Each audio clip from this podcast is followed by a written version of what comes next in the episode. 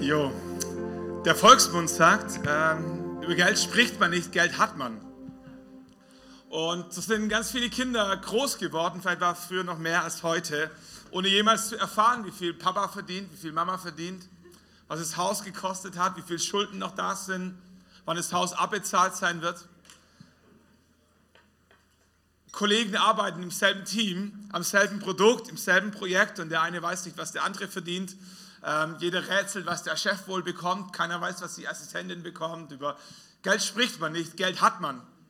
Menschen gehen in Gottesdienst, sitzen in derselben Reihe und wissen nicht, wie es dem anderen finanziell geht, aber ob er Luftsprünge macht, ob er Reserven hat, ob der, der, der Rost schon nagt, ob, ob das Minus schon, schon durchgebrochen ist, ob das Konto in die roten Zahlen gerutscht ist. Wir sitzen in Kleingruppen zusammen und wir reden über unsere Ischias-Schmerzen, wir reden über unsere Kinder, wir reden über unsere Geburten und äh, wie wir uns die Beerdigung mal vorstellen, wenn wir alt sind und so. Aber, aber über Geld spricht man nicht, Geld hat man nur oder eben halt auch nicht.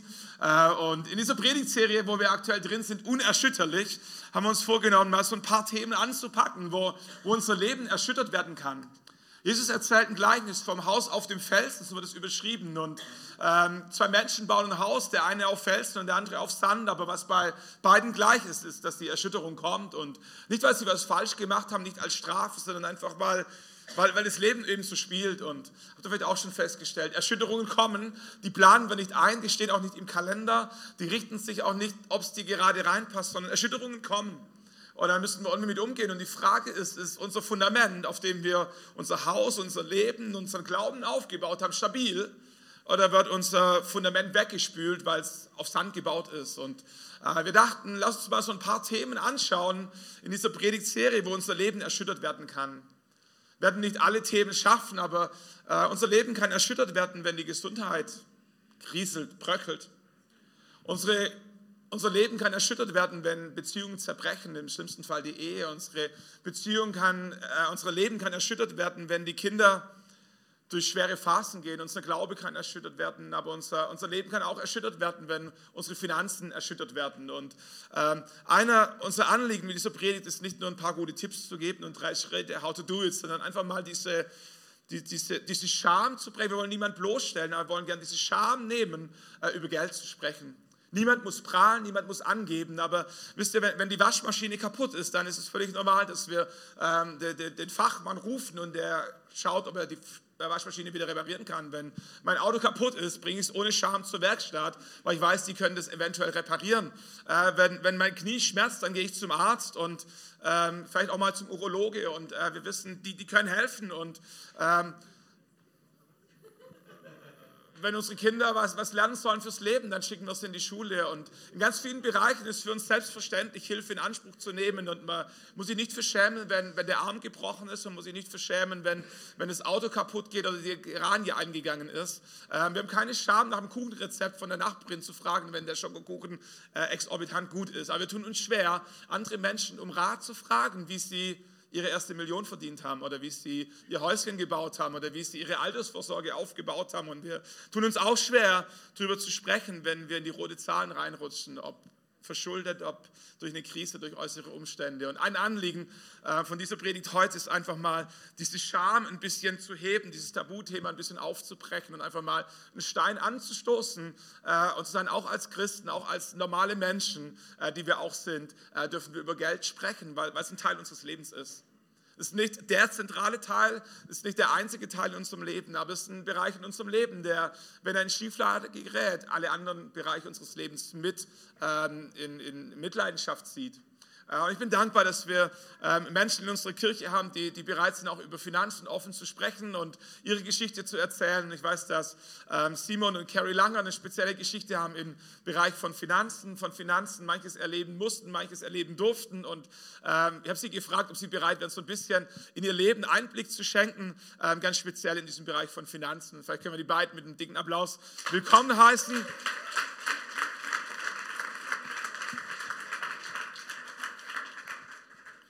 Und im Anschluss an das kurze Interview äh, kommt auch noch eine Predigt für alle, die sich auf die Predigt gefreut haben. Ähm, wir versuchen das zusammen unter einen Hut zu kriegen und ähm, Simon und Carrie haben sich ein bisschen abgesprochen und die, die Fragen ein bisschen abgestimmt, dass sie sich darauf äh, ein bisschen vorbereiten konnten. Und Simon macht ein bisschen den ersten Part, Carrie ergänzt und äh, am Ende kommen beide gleichermaßen zu Wort. Also meine Fragen schnell aufrufen. Äh, Simon, vielleicht stell ganz am Anfang einfach kurz euch beide vor, eure Familie vor, ja. äh, wo ihr gerade steht, ähm, auch ein bisschen in Bezug auf Finanzen, äh, für alle, die vielleicht euch nicht so persönlich oder gut kennen. Erstmal, ja, okay, man hört mich. Hat vorher nicht so gut funktioniert. Ähm, ja, also ich bin äh, der Simon und das ist meine liebe Frau Kerry. Wir sind jetzt ähm, neuneinhalb Jahre verheiratet, also im Januar werden es zwei, zweistellig. Ähm, wir haben erst ein Haus gebaut, wir haben drei Kinder. Äh, unsere Tochter, die ist sechs, die wird jetzt sieben und äh, Zwillingsjungs, die sind vier Jahre alt. Und ähm, ich arbeite als Versicherungs- und Finanzberater und meine Frau ist Lehrerin.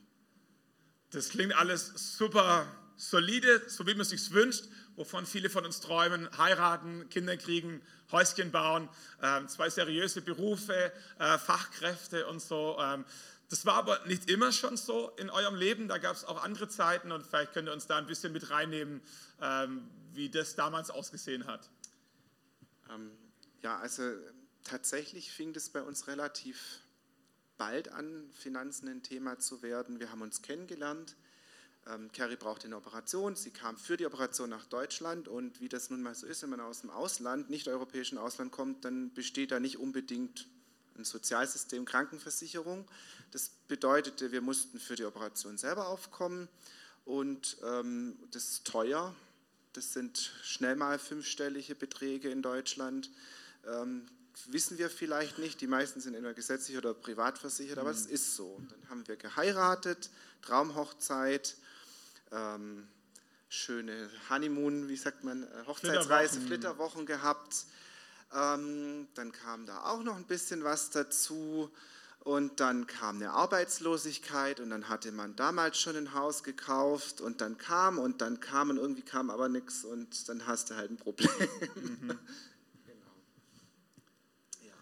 Ja, ja ähm, was macht das mit einem als, als Mensch? Also es ist ja mal äußere Umstände, aber es ist ja nicht nur praktische Fragen, die sich da stellen, sondern es macht ja was mit einem als Person. Wie hat sich das für euch angefühlt? Also ich fange wieder an. Meine Frau darf auch gleich.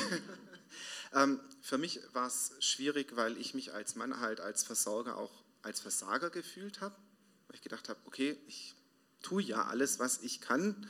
Und ähm, tatsächlich hat sich auch in meinem Gottesbild so angefühlt, wie wenn irgendwo was falsch läuft, weil ich dachte immer, Gott versorgt einen doch und irgendwie habe ich das in dem Moment nicht so erlebt. Und für mich, also jetzt persönlich für mich, jetzt nicht unbedingt für uns, war das eine ganz dunkle und äh, schwere Zeit und ich wusste nur, irgendwas muss ich vielleicht irgendwann mal verändern, nur wie wusste ich nicht. Ja, ich komme aus Südafrika. Das ist ähm, teilweise ein armes Land, dritte Welt. Und ähm, wenn ich jung war, mein Papa war gestorben, meine Mama war weg. Oh, ich muss auch klarkommen ohne Eltern. Ähm, und ich habe damals erlebt, Gott als meine Versorger und habe auch viele, viele Wunder erlebt. Ähm, hat ähm, ja viele Wunder gesehen und aber trotzdem war das manchmal sehr schwierig für mich, dieses ähm, immer kämpfen, diese immer gucken, diese immer einen Plan machen müssen, weil ich habe diese Sicherheit gar nicht. Ähm, ich kam dann in Deutschland und brauchte diese OP und Simon war da und er hat mich so schön unterstützt, aber natürlich von Anfang an äh, mit ähm, Finanzen war das schwierig ich muss auch sagen, wir haben viele Wunder erlebt, auch in diese dunklen Zeiten. Wir haben auch, ich habe auch oft gebetet und ich habe viele ähm, Wunder gesehen. Ähm, aber auf die andere Seite, da waren so viele Umstände. Das, das, das ist, da war keine ruhige Phase und so Finanzen war immer ein Thema mit uns. Das ist so ein bisschen schon angerissen, aber was hat es mit eurer Beziehung zu Gott gemacht, mit eurem Glauben? Also wie gesagt, für mich war das fast glaubenserschütternd. Also das hat mich so zerbrochen in meinem Glauben, dass ich komplettes Vertrauen in Gott verloren habe, weil ich gesagt habe, das ist nicht der Gott, den ich kenne. Ich habe mich total unsicher gefühlt, auf jeden Fall nicht beschützt. Ich hatte irgendwie, ich weiß nicht warum, das hat habe ich einfach so geglaubt, Gott kommt und tut ein Wunder. Ich habe immer an diese Wunder äh, äh, geglaubt und dachte irgendwie so, ja, warum tut er nichts? Ich, und ja, das war für mich, wie gesagt, schwierig.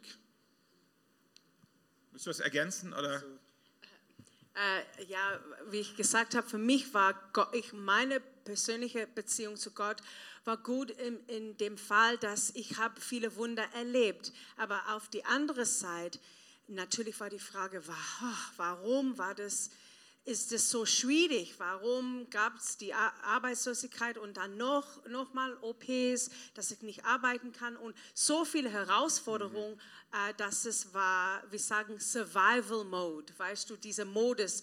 Du, du äh, versuchst nur den Kopf ähm, ähm, oben dem Wasser ein bisschen atmen zu kriegen. Das war halt schwierig. Ja. Mhm.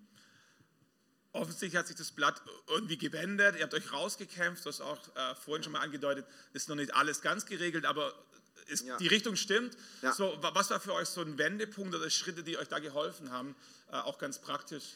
Also ich kann es, ich weiß noch, das war irgendwann ähm, um meiner Frau ihrem Geburtstag, weil, weil ähm, ja, es immer irgendwie, wenn so Entscheidungen anstehen, immer kurz vor meiner Frau im Geburtstag, das findet sie nicht so toll. Auf jeden Fall, auf jeden Fall ähm, ist mir damals ein Buch in die Hände gekommen. Und das war das erste englische Buch, was ich gelesen habe. Und das war ein Finanzbuch. Jetzt war das von amerikanischen Markt geschrieben und ich habe mir schwer getan, weil ich einfach dachte, ähm, ja, ist ja alles wunderbar, aber für uns Deutsche trifft es ja, das ganze System funktioniert unterschiedlich nicht zu.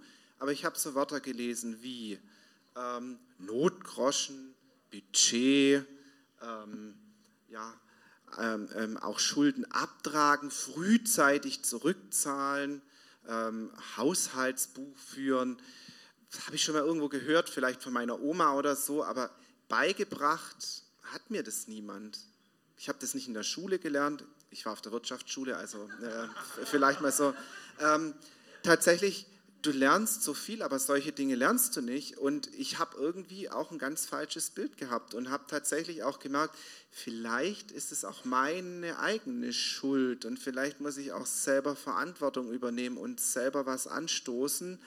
Aber natürlich, ich hatte schon den Eindruck, dass Gott es auch von mir möchte. Und da fing es dann an, dass eine Veränderung eingetreten ist. Ja, ich, ich glaube, das kommt von dieser Beziehung zwischen Glauben ähm, und Weisheit. Und wie muss auch verantwortlich sein. Ähm, vorher haben, ich habe gesagt, du machst alles finanzieller, das ist, die deutsche System ist zu schwierig für mich zu verstehen und ich mache mein Ding. Ähm, und wir haben dann zusammengekommen, auf ehrliche äh, äh Gespräche gehabt und wir machen das regelmäßig, Kontos äh, öffnet. Ähm, und dann, wir haben diese Erlaubnis zu sagen, hey, ähm, wie geht's mit das? Oder wie oft, ich würde sagen, langsam. So, wir denken immer, oh, da kommt diese Werbung, du musst das, das haben.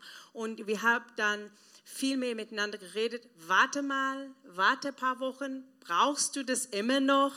Und diese ehrliche Gespräch miteinander, aber auch dieses Gottesbild, das wenn wir mit Weisheit umgehen und unsere Budget und langsam ähm, alles macht, äh, wir können trotzdem auch diese Wunder von Gott erwarten, weil er ist mit uns und er führt uns. Und manchmal er sagt, hey, gib jemand das oder gib dein Zehnter in die Gemeinde und du denkst, hey, wie komme ich klar? Aber Gott ist vor uns und er ist unsere Versorger. So, wir haben diese Schritte langsam gemacht. Mhm, schön.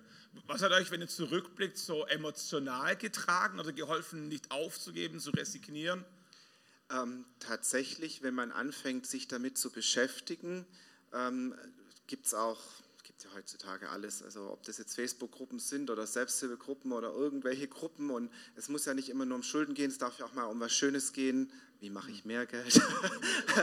Aber ähm, andere Leute gibt es, die in diesen Situationen sind und es gibt so unglaublich viele. Ich habe eine Zeit lang mal auf der Bank gearbeitet. Ich weiß, wie viele Menschen es gibt. Und es müssen ja nicht immer gleich Schulden sein, aber ich glaube, der Großteil der Bevölkerung lebt einfach von Gehaltszettel zu Gehaltszettel und hat einfach nichts. Und dann ist es tatsächlich was, wo ich dann dankbar bin, wo ich sagen kann, Gott hat mich dadurch getragen, immer noch, führt mich immer noch. Ähm, und er gibt mir auch Weisheit und es geschehen auch dann die finanziellen Wunder, wo plötzlich Geld herkommt, wo du denkst, hä, wie kann das sein? Wieso kriege ich da Geld? Warum? Das sind so diese Dinge und ich glaube, das ist einfach so eine Mischung zwischen Gehorsam, Weisheit, ehrlich sein, mit seinem Partner ehrlich sein. Da arbeitet, glaube ich, der Feind auch ganz arg, dass man versteckt, weil man sich schämt, gerade auch als Mann. Ich sage meiner Frau nicht, wie es wirklich aussieht und offen miteinander umzugehen, auch mit dem Thema. Und dann verändert sich plötzlich ganz viel. Und dann klopft mir meine Frau mal auf die Finger und ich klopfe ihr mal auf die Finger. Ja, was hat dir geholfen, nicht zu resignieren? Ich kenne meinen Gott. Als Vater, er war immer meine Versorger. Ich habe so viele Wunder erlebt und oft wir machen das in unserer eigenen Kraft. Und dann manchmal wir denken, und wie mache ich das? Wir fühlen uns sofort überfordert. Aber wenn wir sagen, hey, wir gehen in die Gegenwart Gottes, wir, wir, wir, wir beten gemeinsam, wir, wir fragen den Herr, was hast du für uns? Ähm, wenn du habt dieses Gefühl und du habt das vorher gehabt, dass du denkst, ich kämpfe allein, ich muss irgendwie klarkommen, dass da gibt es eine Grenze zwischen meinem finanziellen Leben und das ist ohne Gott. Das ist ganz praktisch, ich muss klarkommen. Und dann da gibt es die Gläubens.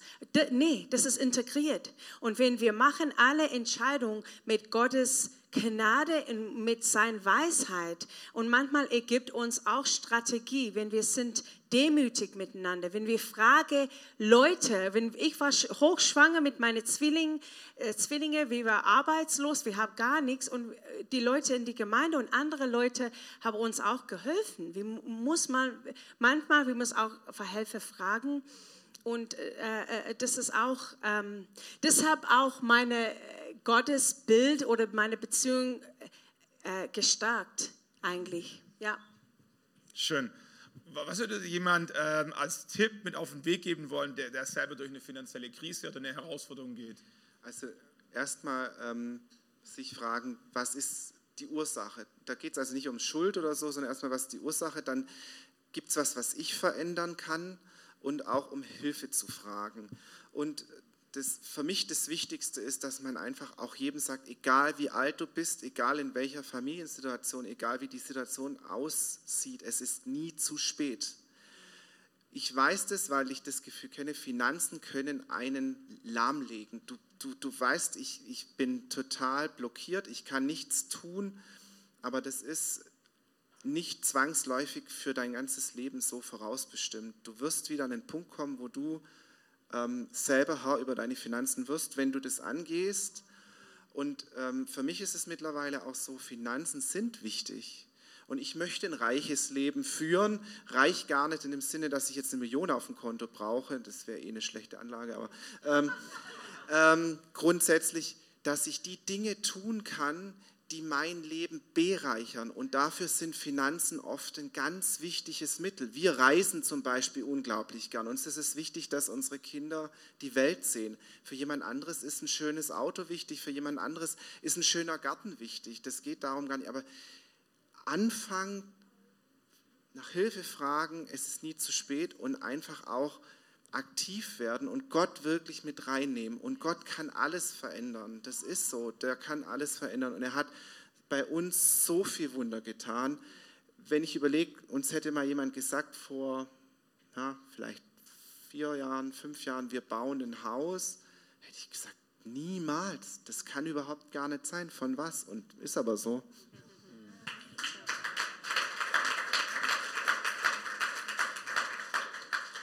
Ja, und wie gesagt, ähm, wenn wir gehen in unsere eigene Kraft, weil wir denken, das ist praktisch, Gott interessiert sich nicht. Das ist eine Lüge. Gott interessiert, ist sehr interessiert in unsere Finanzen, deswegen spricht er sehr viel über Finanzen. Aber das geht um unsere Herzhaltung.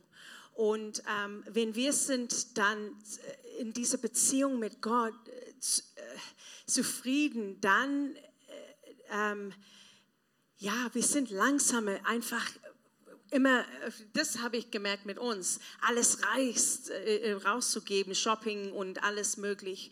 das ist der erste Punkt, langsamer zu gehen, zu sagen, hey, dann denke ich mal, ich rede mit Simon, sollen wir, und dann, wir haben in die letzte Zeit gedacht, oh, wir brauchen das. Und dann wir haben hm, bisschen drüber geredet, gebetet, nochmal geredet und dann, nee, wir brauchen das nicht, wir sind zufrieden.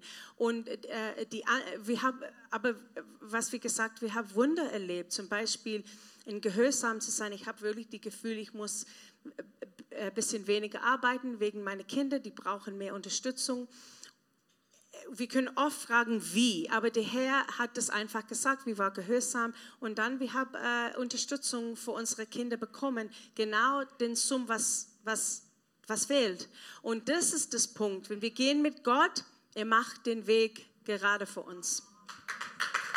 Schön, danke habe noch einen Schlussgedanken und was das nicht gefragt wurde, aber das sagt, das wäre mir noch wichtig mitzugeben.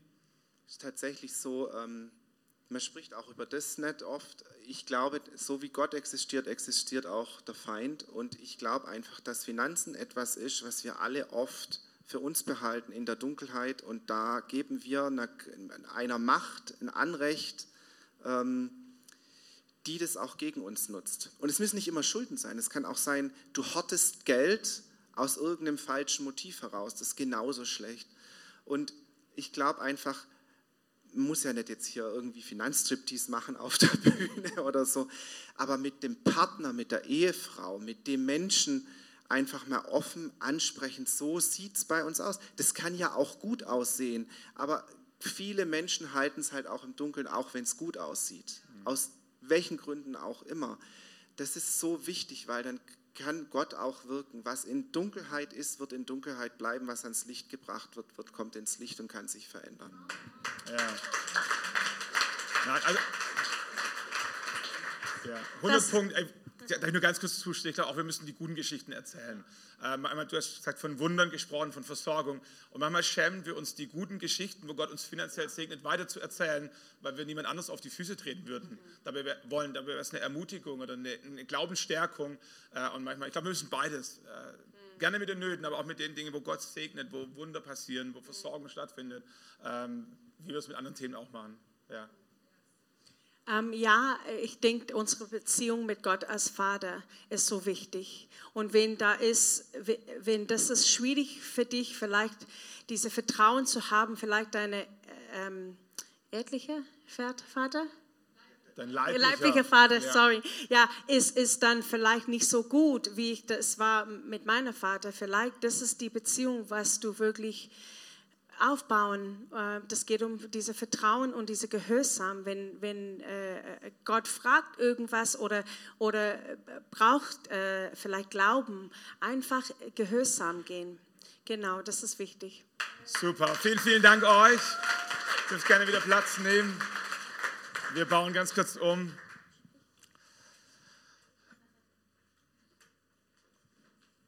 Wir haben zu Hause wer schon mal bei uns war, ein Pool im Garten stehen und das ist so eine, so eine Hassliebe zwischen mir und dem Pool.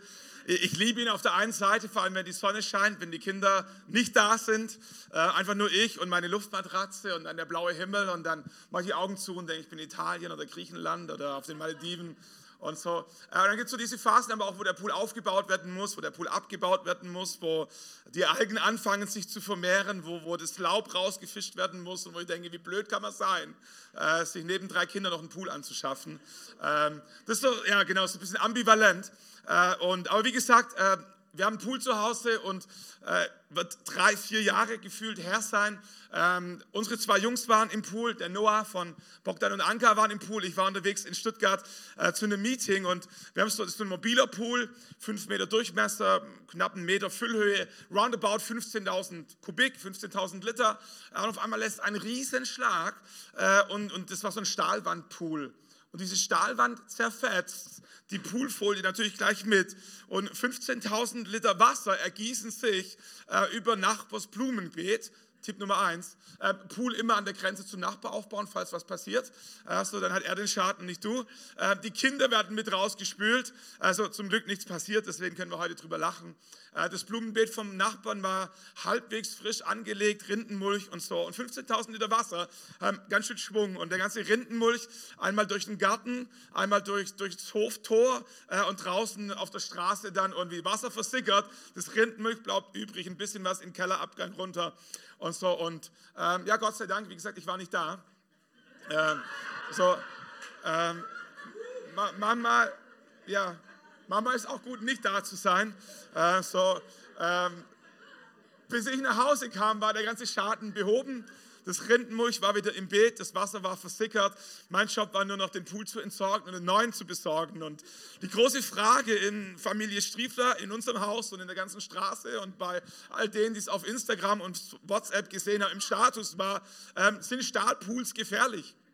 Müssen Stahlpool abgebaut werden, weil und so weiter. Und alle haben sich gefragt, wie konnte das passieren? Bis auf ich. Ich habe mir diese Frage nicht gestellt, weil ich habe den Pool aufgebaut ich wusste, was passiert war. In dem Moment, wo ich sitze in einem Meeting, Katrin schickt mir ein Bild von dieser Zerstörung und in dem Moment, ich wusste, kennst du das, wenn der Heilige Geist dich überführt? Wenn du auf einmal weißt, ich bin schuldig. So, was ihr verstehen müsst, also so ein Stahlwandpool funktioniert wie ein Kuchen, ein Tortenring. Der wird äh, so ein Ring und am Ende muss natürlich zusammen gemacht werden. Und da haben deutsche Ingenieure, die studiert haben und der TÜV festgelegt, dass äh, auf diesen einen Meter circa 30 Schrauben rein müssen. Jetzt muss man verstehen, ich bin ein bisschen grobmotorisch veranlagt, äh, tendenziell immer ein bisschen zur Eile geneigt, äh, so nicht besonders gewissenhaft. Und je, je, jeden Frühling den Pool aufbauen und im Herbst wieder abbauen, habe ich mir irgendwann gedacht, ist wohl jede Schraube notwendig? Und, und ich, ich habe ein Versuchsprojekt gestartet. Und ich habe einfach jedes Jahr, wenn ich den Pool aufgebaut habe, zwei, drei Schrauben wegrationalisiert was grundsätzlich eine gute Idee war, wenn man es nicht übertrieben hätte. So in jedem Jahr war vielleicht noch jede zweite Schraube anwesend.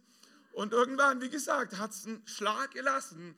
Und der Pool war dahin. Und ähm, das sind ja die Situationen, wo man gerne reklamieren würde: Materialfehler, Herstellungsfehler und so. Aber tief in meinem Herzen wusste ich, ich bin schuld. Hätte mir gewünscht, die Kinder hätten so wild getobt, der Nachbar hätte mit dem Luftgewehr rumgeschossen oder ein Baggerfahrer oder höhere Gewalt, Sturm, Tornado, Tsunami und so. Es ist immer einfacher, wenn andere schuld sind, aber es gibt Situationen und es war eben so eine, wo ich feststellen musste, es war eine andere Schuld, es war meine Schuld. Und der Punkt ist ein ganz einfacher. Bei Zuwiderhandlung der Gebrauchsanleitung erlisst der Anspruch auf Garantie. Großer Aha-Effekt bei Zuwiderhandlung der Gebrauchsanleitung, sprich, wenn du dich nicht an die Gebrauchsanleitung hältst, erlisst dein Anspruch auf Garantie. Niemand kann dich zwingen, die Gebrauchsanleitung zu lesen. Niemand kann dich zwingen, dich an die Gebrauchsanleitung zu halten. Aber wenn du dich dafür entscheidest, weder die Gebrauchsanleitung zu lesen noch sie einzuhalten, erlisst dein Anspruch auf Garantie. Und wenn was passiert, was nicht zwingend der Fall sein muss, hast du keine Chance zu reklamieren. Heute denken wir über Finanzen nach. Und wir haben festgestellt, bei diesem Gleichnis zum Haus auf dem Felsen, Erschütterungen kommen. Die planen wir nicht ein, die kündigen sich oft auch nicht an, aber die passieren einfach. Und die Frage ist, wie stabil ist unser Fundament? Und äh, was ich mit euch machen möchte in der Kürze der Zeit, die wir noch haben, ist einfach so ein, ein Stabilitätscheck. Ich will dir keine Vorschriften machen. Es ist dein Leben, es ist dein Haus, es sind deine Finanzen, es ist dein Glaube, der da drauf steht. Aber würde dir gerne so einen Stabilitätscheck, wie gab es früher in den ganzen Zeitschriften, ähm, zum selber ankreuzen und so am Ende kommt dann raus, ähm, welche Kategorie so. Wie stabil ist dein Leben? Wie stabil ist dein Glaube? Und mir geht es gar nicht darum, um die Stabilität deiner Finanzen in erster Linie, ähm, sondern um die Stabilität von deinem Leben und von deinem Glauben, wenn deine Finanzen erschüttert werden. So, ähm, und die erste Frage, die ich mir stellen würde, die du dir stellen solltest, ist, wie gut halte ich mich an die Gebrauchsanleitung? Im Alten Testament, im letzten Buch des Alten Testaments, im Buch Malachi, heißt es in Kapitel 3, Vers 11, da verspricht Gott seinem Volk wie, wie eine Art Garantieanspruch, ich werde für euch den Fresser zurechtweisen. Jesus spricht im Neuen Testament vom, vom Teufel als den Dieb, der kommt, um zu rauben, zu stehlen und zu vernichten. Johannes Evangelium 10, Vers 10. Äh, hier im Malachi wird der Dieb, der Teufel als der Fresser äh, bezeichnet, der kommt, um, um, um zu fressen, wo er nicht gesät hat, wo er nicht, nicht gepflügt hat, wo er nicht gepflegt hat. Äh, und, und in der Physik gibt es ein, gibt's ein Prinzip oder ein Gesetz, das ist das Gesetz der Entropie. Das Gesetz der Entropie sagt, dass es Energie braucht, um Ordnung herzustellen und ohne Energie ähm, Ordnung zum Chaos neigt. Und es gilt für die Physik und für die Biologie und für die Chemie und wo immer. Das Gesetz der Entropie. Jedes Kinderzimmer ist der lebende Beweis dafür. Es braucht Energie, um Ordnung zu schaffen und ohne Energie entsteht Unordnung.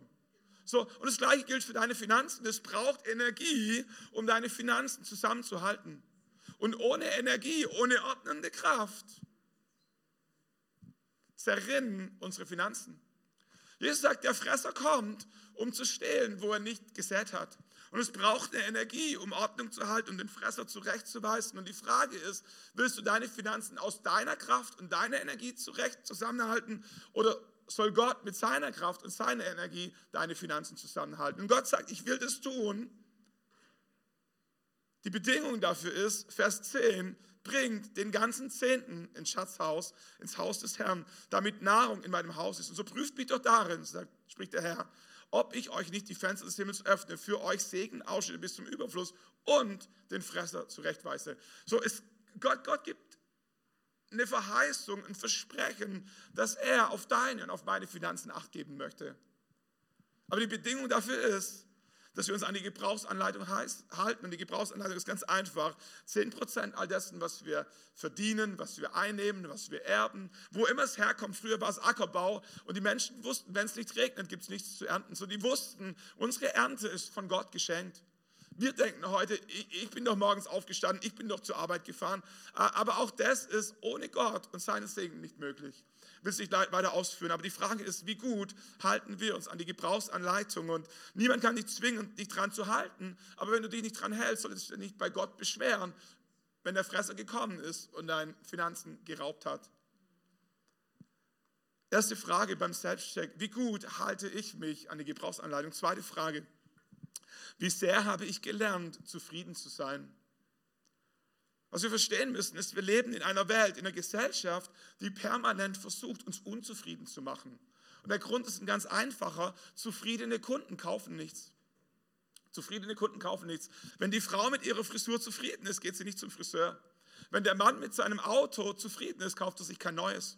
Wenn, wenn, wenn, wenn die Rentner mit ihrem Fünfgangfahrrad zufrieden sind, kaufen sie sich kein E-Bike. Äh, wenn du mit deinem Kleid zufrieden bist, kaufst du dir kein neues. Wenn du mit deiner Küche zufrieden bist, bestellst du keine neue. Wenn du mit deinem Garten zufrieden bist, rufst du nicht den Landschaftsgärtner. Zufriedene Kunden kaufen nichts. Und deswegen hat Werbung einen einzigen Grund, in dir Wünsche zu wecken, die ohne Werbung gar nicht da wären. Und als ich jung war, vor 30 Jahren als Teenager, gab es zweimal im Jahr den Quelle-Katalog. Zweimal im Jahr. 500 Seiten. Immer im Frühling Sommerkollektion und immer im Herbst Winterkollektion. Und zweimal im Jahr saß Familie Striefler im Wohnzimmer, der Reihe nach, und jeder hat so einmal durchgeschaut. Damenmode, Herrenmode, Schuhe, Schmuck, Haushaltsgeräte, Handwerksgeräte, Sportsachen, Spielsachen, Elektrikgeräte, so in etwa. Zweimal im Jahr. Heute bombardiert uns Werbung nicht zweimal im Jahr, sondern zweimal am Tag oder zweimal in der Stunde oder zweimal in der Minute, je nachdem, wovor du sitzt. Ähm, du kannst nicht Facebook aufmachen, nicht Insta aufmachen, du kannst nicht ins Internet gehen und dass irgendwoher Werbung kommt mit einem einzigen Ziel, Wünsche in dir zu wecken, die ohne Werbung gar nicht da wären. Und es ist kein Zufall, dass wir am Ende unzufrieden das Handy wieder zumachen, weil die Werbung ihr Ziel erreicht. Zufriedene Kunden kaufen nichts. Die Frage ist, wenn wir Stabilitätscheck machen wollen, wie gut ist unser Fundament, nicht unsere Finanzen, sondern wie gut ist unser Lebens- unser Glaubensfundament vorbereitet auf finanzielle Erschütterungen, ist eine der zentralen Fragen. Wie sehr habe ich gelernt, zufrieden zu sein mit dem, was ich habe? Paulus schreibt im Philipperbrief, Kapitel 4, Vers 10, ich habe nämlich gelernt, in allen Lagen zufrieden zu sein. Er sagt, ich kann bescheiden leben, ich kann auch im Überfluss leben. In alles und jedes bin ich eingeweiht, satt zu werden und Hunger zu leiden, Überfluss zu haben und Mangel zu leiden. Alles vermag ich durch den, der mir die Kraft dazu gibt. Für mich war es eine Offenbarung, ähm, persönlich zu verstehen, dass Paulus sagt, ich habe gelernt, zufrieden zu sein. Was wir verstehen müssen, ist, Zufriedenheit ist nicht eine Gabe, sondern eine Angewohnheit. Es gibt, es, gibt, es gibt Menschen, die sind musikalisch und es gibt Menschen, die sind nicht musikalisch. Muss ich jetzt keiner melden. So, es gibt Menschen, die sind sportlich und es gibt Menschen, die sind unsportlich. Es gibt Menschen, die sind handwerklich begabt. Es gibt Menschen, die sind handwerklich unbegabt. Es gibt Menschen, die sind sprachbegabt und Menschen, die sind es nicht. So, es gibt Begabungen, aber Zufriedenheit ist keine Gabe und auch keine Begabung, sondern es ist eine Angewohnheit. Paulus sagt, ich habe gelernt und das Wort, das hier verwendet wird von Paulus, ist ein, ein Lernen nicht, durch, nicht kognitiv, also Paulus hat Zufriedenheit nicht gelernt in der Volkshochschule. Drei Kurse, How to Do It. Ähm, hat auch nicht ein Buch gelesen, intellektuell, sondern Paulus hat durch Lebenserfahrung, durch Lebenssituationen gelernt, sich angewohnt, zufrieden zu sein. Und ich glaube, dass Zufriedenheit gelernt werden kann in, in den kleinen Dingen des Lebens. Wir, gehen ins Restaurant und wir bestellen uns den Zwiebelrostbraten und wir denken, ein Dessert wäre noch schön. Aber wir stellen fest, es ist nicht notwendig. Ich kann auch zufrieden sein ohne Tiramisu, ohne heiße Himbeeren.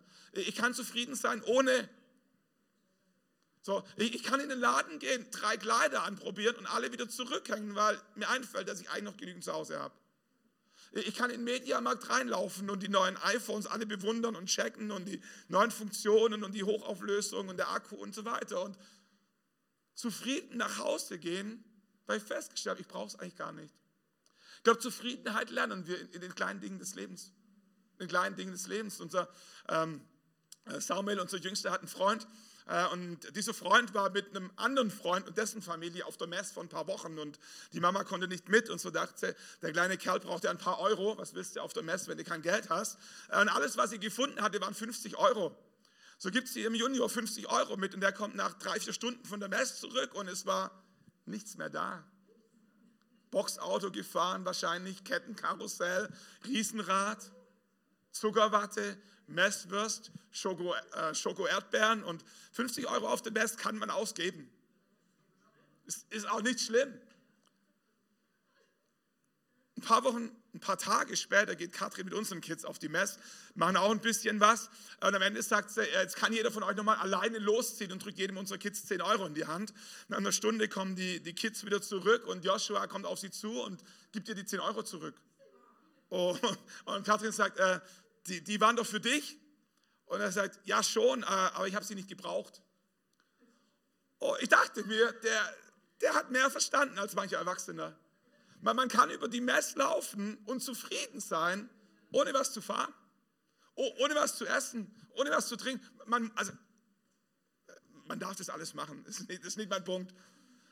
Aber versteht ihr, ich habe gelernt, zufrieden zu sein. Mein Tipp an dich ist, warte nicht, bis, das, bis deine Finanzen erschüttert werden, um Zufriedenheit zu üben. Trainiere Zufriedenheit in den kleinen Dingen. Und man muss doch nicht mal arm sein, man muss doch nicht mal verzichten, man kann auch genießen und Zufriedenheit lernen. Wenn wir im Urlaub sitzen, dann sitzen wir irgendwie da am Strand oder auf der Terrasse und dann, dann, dann kneifen wir uns selber und wir schauen uns an und sagen, was geht es uns gut? Und wir sagen es laut, weil wir wollen, dass unsere Kinder das mitbekommen. Ist nicht normal, ist nicht selbstverständlich. Nicht jeder kann sich das leisten. Und, und man, kann, man kann im Urlaub sein, den schönsten Urlaub, musst du nur die Bewertungen durchlesen und kritisieren, dass die Toilette nicht ordentlich geputzt war, das Plastikgeschirr und man findet immer was zu nörgeln. Aber man kann auch im Urlaub sein und sich in Zufriedenheit üben, indem man sich einfach mal Zeit nimmt und sagt, was geht uns eigentlich gut?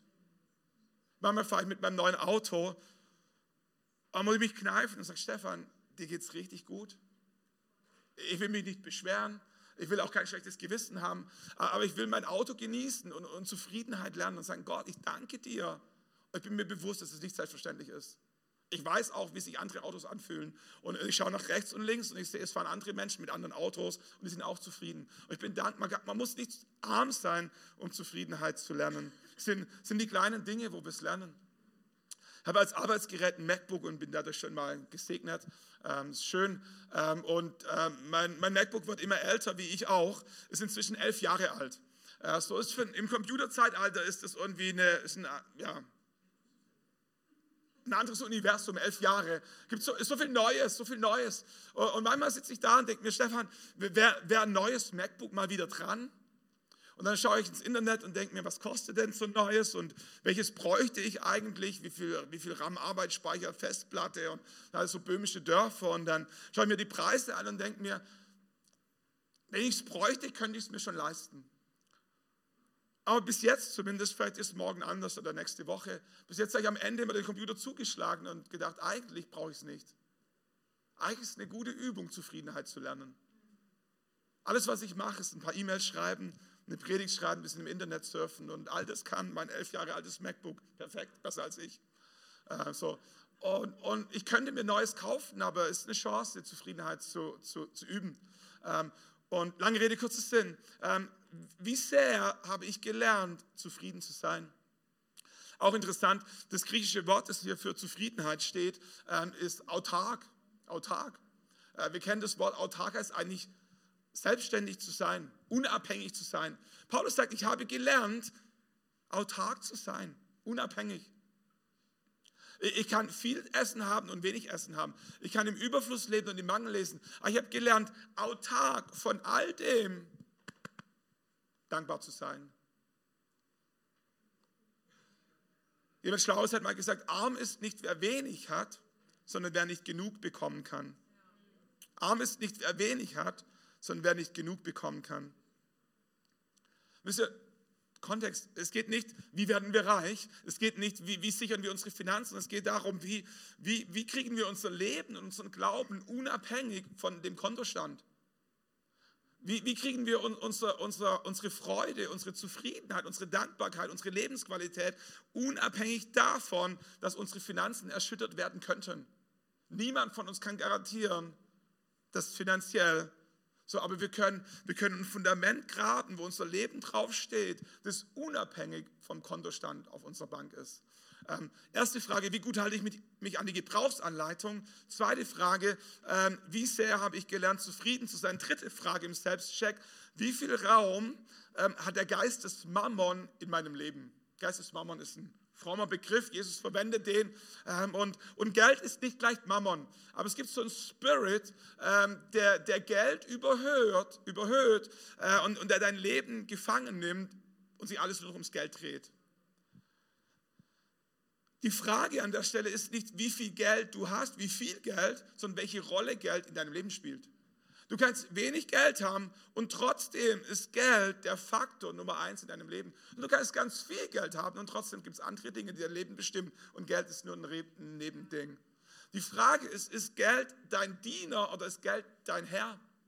Wenn Geld dein Herr ist, dann bist du der Knecht und als Knecht bist du immer ein Geknechteter, egal wie viel Geld du hast. Und das ist das, was Jesus anspricht. Es geht um diesen Spirit, diesen Spirit, der Geld überhöht auf eine Art und Weise, dass Geld unser Leben diktiert.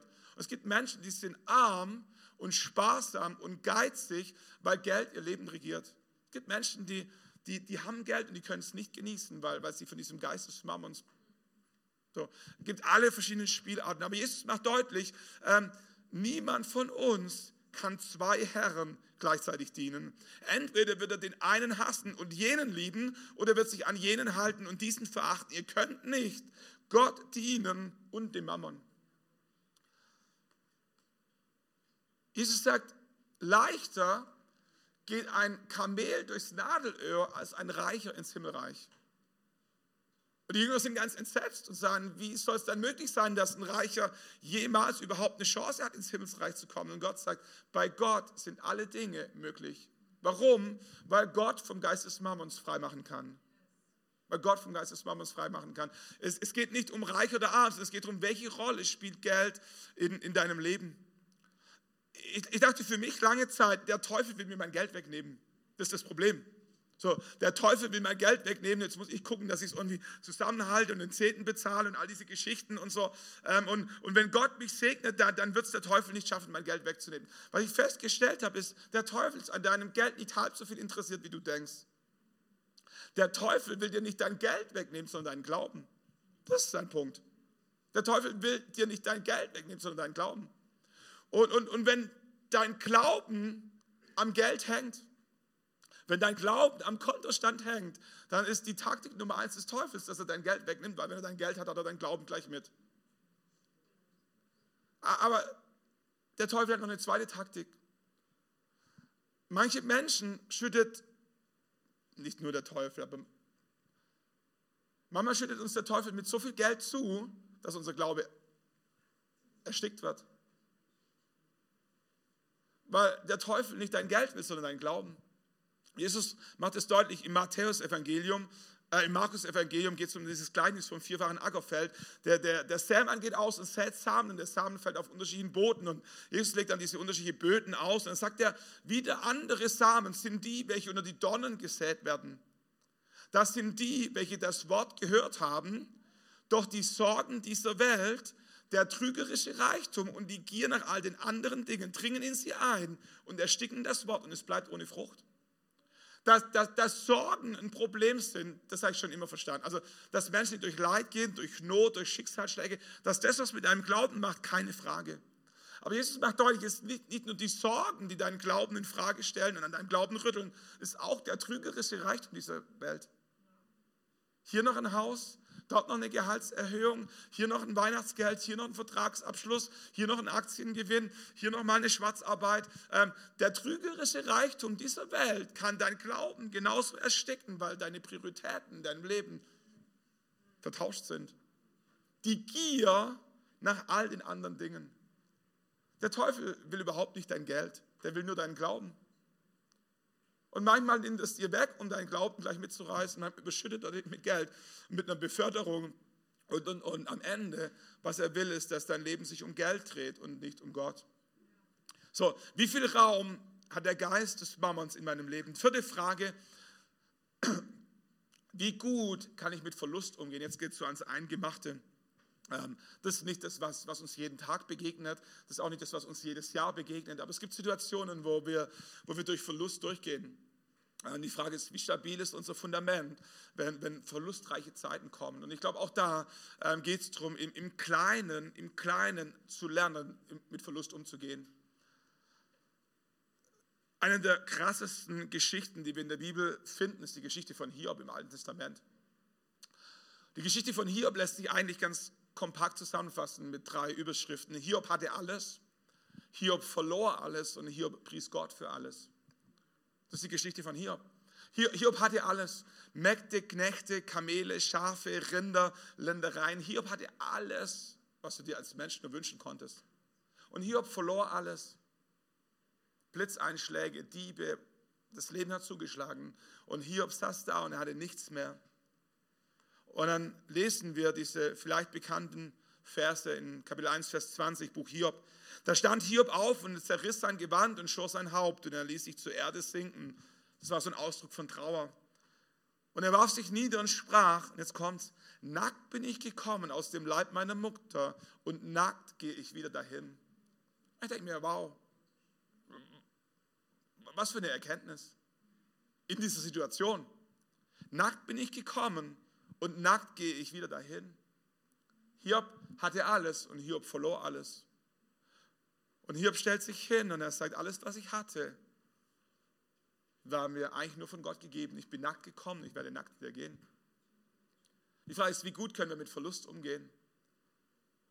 Die Frage ist, wie sehr haben wir verstanden, dass wir, dass wir nackt geboren sind? Egal, ob du in New York, in, in München oder in Manila geboren wirst, Kinder werden nackt geboren, mit nichts. Und am Ende werden wir in den Sarg gelegt, wieder mit nichts, mit ein paar Kleidern, um unsere Scham zu bilden. Die Frage ist, wie gut haben wir gelernt, mit Verlust umzugehen? Wie sehr haben wir verstanden, dass wir nackt gekommen sind, dass wir nackt wieder gehen? Und dann sagt sie, nackt bin ich gekommen aus dem Leib meiner Mutter, nackt gehe ich wieder dahin. Der Herr hat gegeben, der Herr hat genommen, gepriesen sei der Name des Herrn. Hier sagt, der Herr hat gegeben, der Herr hat genommen, gepriesen sei der Name des Herrn. Wisst ihr, ähm, Wenn ich zu dir nach Hause komme und dein Auto stehle, hast du allen Recht, wütend zu sein auf mich. Das ist Unrecht. Das ist dein Auto und ich habe es dir gestohlen. Wenn ich dir aber mein Auto ausleihe und du darfst benutzen für eine Zeit und irgendwann komme ich wieder und ich hole mein Auto zurück, dann solltest du nicht böse sein, sondern dankbar, dass du es so lange benutzen durftest. Die Frage ist, wem hat das Auto gehört? Hiob realisiert für sich, dass alles, was er hatte, alle Knechte, alle Mägde, alle Schafe, alle Rinder, alle Kamele, alle Ländereien, der Herr hat es gegeben. Und jetzt hat es der Herr wieder genommen. Das ist nicht die theologische Aussage, der Teufel hat es genommen, das Leben hat es genommen, die Diebe haben es genommen, aber, aber, aber komprimiert, der Herr hat es gegeben, der Herr hat es genommen. Und ich habe gesagt, ich habe gar kein Recht, mich zu beschweren. Es war, es war nie meines. Es wurde mir gegeben und der Herr hat es zurückgenommen, was er mir vorher ausgeliehen hat. Gepriesen sei der Name des Herrn, dass ich so lange benutzen durfte. Ich sage nicht, dass es einfach ist. Äh, ich glaube, wenn wir, wenn wir unser Leben, unseren Glauben krisensicher, unerschütterlich machen wollen, dann müssen wir lernen, mit Verlusten umzugehen. Und am besten, wir lernen es in den kleinen Dingen. Was macht's mit dir? Was macht's mit mir, wenn das Handy runterfällt und das Display zerbricht? Wie fühlt sich dein Leben an, wenn das Datenvolumen aufgebraucht ist, aber das neue erst in einer Woche kommt? Wie, wie fühlt es sich an, wenn du im Freibad bist und die halbe Portion Pommes fliegt dir runter und du kannst nicht mehr essen? Manchmal sind es die kleinen Dinge des Lebens, wo wir, wo, wir, wo wir ein Gefühl dafür bekommen, wie gut wir darin sind, mit Verlust umzugehen war vor ein paar Wochen unterwegs in, in Ulm zu einem Meeting, war, war insgesamt eine volle Woche, es war eine, eine, warme, eine heiße Woche, so die erste gefühlt richtig schöne Woche. Und ich habe mich eigentlich gefreut, um sechs zu Hause zu sein und noch ein bisschen in den Pool zu können, nur eine Viertelstunde. So fürs Gefühl, Feierabend, Wochenende. Und ich fahre äh, von, von Ulm her, kommen da und wie, was ist das, Aalen, Oberkochen, glaube ich, runter äh, und so übers Herzfeld bestern sich schon bestraft, wenn der durchfahren muss. So ein bisschen, ein bisschen Wald und Wiesen und so. Es war die kürzeste Strecke und ich fahre so durch, durch ein Dorf durch und es kommt Gegenverkehr und äh, ich denke mir so, komm Stefan, sei nicht egoistisch und so, mach ein bisschen Platz, dann passen wir beide gut aneinander vorbei, müssen nicht bremsen und so passt alles. Ähm, keine überhöhte Geschwindigkeit, einfach innerorts und ähm, ich sehe so rechts von mir so einen Schotterplatz, ich denke mir, da, da fährst du kurz rüber, also einfach so einen halben Meter und dann, dann, ist die Sache schon geritzt. Und was ich übersehen hatte in dem Moment war, dass im Übergang von Asphalt zu dem Schotterplatz so, so, so ein versenkter Bordstein war. Und in diesem versenkten Bordstein war, war, war ein, so ein Teil vom Bordstein rausgebrochen und so war, war eine scharfe Kante in dem Bordstein. Ich habe sie nicht gesehen. Aber ich war großartig genug unterwegs, um genau diese Kante mit meinem Hinterrad zu erwischen. Ungeplant. Lässt einen Riesenschlag. Ich denke mir, meine schöne Alufelge. Also Auto ist mir jetzt nicht so wichtig, aber in dem Fall ist ein Leasingfahrzeug, muss es online zurückgeben und Schäden müssen beglichen werden und so, denke mir, scheiße. Fahre ein bisschen weiter und denke mir, der Schlag war so laut, hoffentlich hat es nicht den ganzen Reifen zerrissen. Fahre noch ein bisschen weiter und denke mir, das klingt komisch. Fahre noch ein bisschen weiter, halte an und wir mitten auf dem Feld, am Feldweg, laufe ums Auto rum, Reifen platt. Freitagabends, 18 Uhr, 30 Grad, mein Pool zu Hause, ganze Woche, und ich fange an, so eine Selbstmitleidsparty zu feiern. Was für ein armer Mensch ich doch bin.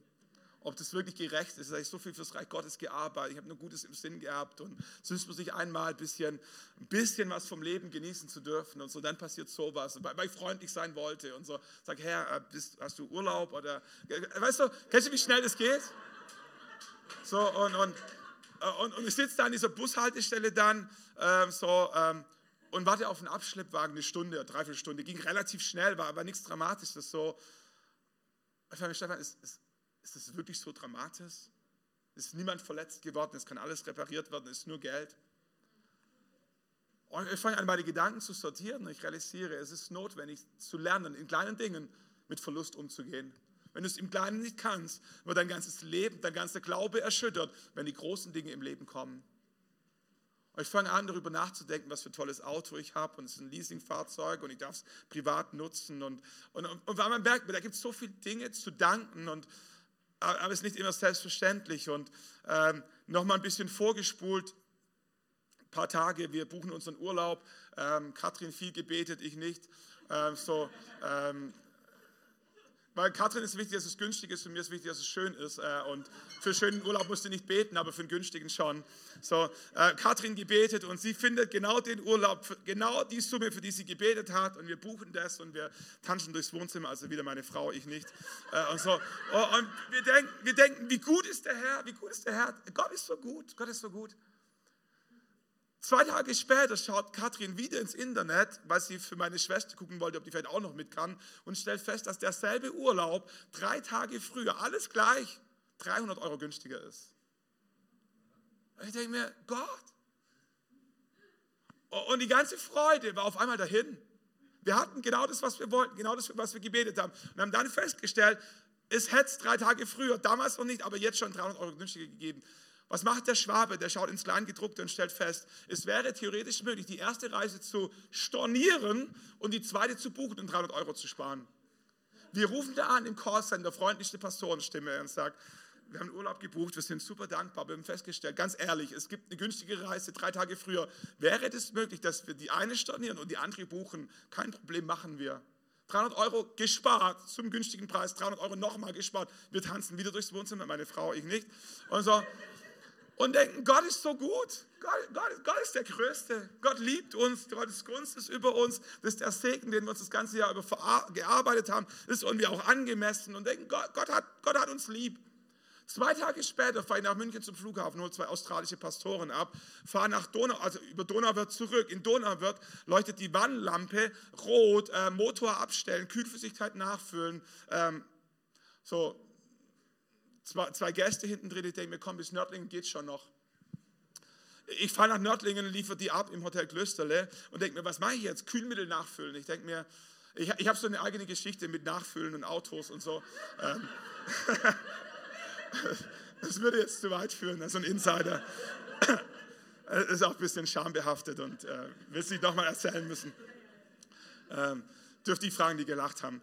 Ähm, und ich denke mir, komm Stefan, ist nicht dein Wagen, ist ein Leasingfahrzeug, fahr besser zur Werkstatt. Und ich fahre zur Werkstatt und die sagt, wenn es rot leuchtet, ist, ist wahrscheinlich was kaputt, weil sonst wird es orange leuchten. Und die tun es auf die Hebebühne und stellen fest, Matterschaden. Der Herr hat gegeben, der Herr hat genommen. Gepriesen sei der Name des Herrn. Kennt ihr das? Der Herr ist der Beste, wenn er dein Gebet für den Urlaub erhört. Der Herr ist der Beste, wenn du nochmal 300 Euro extra sparst. Aber wenn du zwei Tage später einen Marterschaden, der am Ende nur 150 Euro gekostet hat, dann geht auf einmal die Welt unter.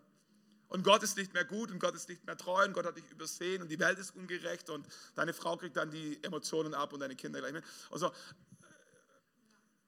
ich bin dankbar, dass mein Papa extrem bodenständig ist. Äh, der, der jubelt nicht, aber der beschlagt ich bin, ich habe keine Gefühle. Ich bin eine Maschine. So, äh, das, das, spielt sich alles sehr innerlich ab und alles auf einem sehr gemäßigten Niveau. Aber was ich sagen will, ist, frage dich mal selber, wie gut, wie gut habe ich gelernt, mit Verlusten umzugehen? Wie gut bin ich darin, mit Verlusten umzugehen? Letzte Frage, ganz kurz. Wie geübt bin ich, Gott in Widrigkeiten zu finden? Noch einmal Hiob ähm, angeführt. Ähm, Hiob verliert alles. Und am Ende am Ende seiner Reise lesen wir in Kapitel 42, Vers 5, dass Hiob sagt, ich hatte von dir, ich hatte von Gott nur vom Hören sagen vernommen.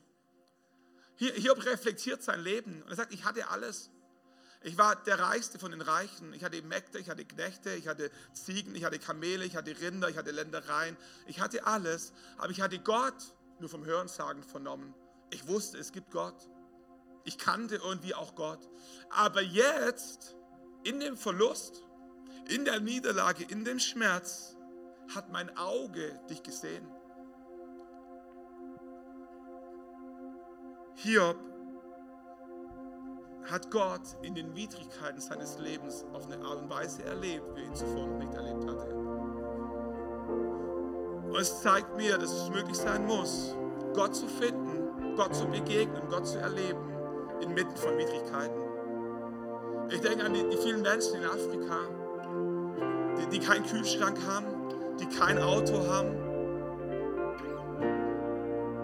die kein sicheres Einkommen haben, aber die Gott erleben. Die Gott erleben. Und es zeigt mir, dass es möglich sein muss, Gott zu erleben, selbst wenn das Konto nicht gefüllt ist.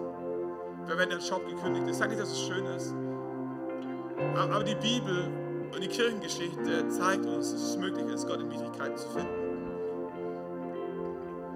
Und ich glaube von ganzem Herzen, dass Gott ein guter Vater ist, dass Gott unser Versorger ist, dass Gott ein guter Hirte ist, der uns führen möchte zu grünen Auen und zu frischen Wassern. Aber die Bibel macht auch kein Geheimnis daraus, dass es auf mancher, manchem Weg zu den grünen Auen und zum frischen Wasser es durchs finstere Tal geht. Und ich glaube, dass Gott dich segnen möchte. Ich glaube nicht, dass Gott uns verspricht, dass wir reich werden. Ich glaube, dass Gott uns, Gott uns, Gott uns segnen möchte, dass die Gunst Gottes auf dein Leben ist. Aber noch wichtiger als dein Reichtum ist dein, dein Fundament, auf dem dein Leben steht. Und Gott wünscht sich, dass unabhängig von deinem Kontostand dein Lebensfundament stabil ist. Und deswegen glaube ich, dass es gut ist, von Zeit zu Zeit immer wieder uns die Frage zu stellen, wie sehr habe ich gelernt, zufrieden zu sein? Wie viel Raum hat der Geist des Mammons in meinem Leben bekommen? Wie, wie gut ich darin, mit Verlust umzugehen und wie sehr bin ich geübt darin, Gott in Wirklichkeit zu finden? Wenn, wenn wir natürlich ein Haus bauen, dann baut man zuerst das Fundament und danach das Haus. Wenn das Fundament abgeschlossen ist und das Haus draufsteht, ist es zu spät, am Fundament nochmal was zu machen. Aber ich glaube, in unserem Leben ist es nicht ein ein erstens und ein zweitens, sondern es ist, es ist immer ein Wechselspiel. Gott segnet dich und wir vertiefen das Fundament. Gott segnet dich und wir graben das Fundament tiefer. Je mehr wir haben, je mehr Gott uns anvertrauen möchte, desto tiefer sollte unser Fundament sein. Und wenn du möchtest, dass Gott dich segnet, dann lade ich dich ein, nicht nur dem Segen nachzujagen, sondern dein Fundament tief zu graben, dass wenn dein Leben erschüttert wird, wenn die Finanzen erschüttert werden, dein Glaube und dein Leben stabil bleibt. Ich möchte dich einladen, nochmal aufzustehen. Und der Heilige Geist, wir laden dich ein, einfach nochmal einzelne Gedanken, einzelne Sätze leiten, zu unterstreichen, nächste Schritte aufzuzeigen. Wir stehen alle an unterschiedlichen Punkten. Aber wir wollen einfach nochmal die Zeit nehmen, wo wir uns auf Gott ausrichten, wo wir ihm Danke sagen, wo wir ihn ehren für all das Gute, wo wir ihn um Hilfe bitten für da, wo es eng ist und dem Heiligen Geist erlauben, in unser Leben reinzusprechen. Vater, wir danken dir, dass du unser Leben unerschütterlich machen möchtest. Danke, dass du auf unserer Seite bist. Danke, dass du ein, ein freizügiger, ein liebender, ein großzügiger, ein gebender Gott bist. Vater, wir wollen, wir wollen deinen Segen haben. Danke, dass du sprichst.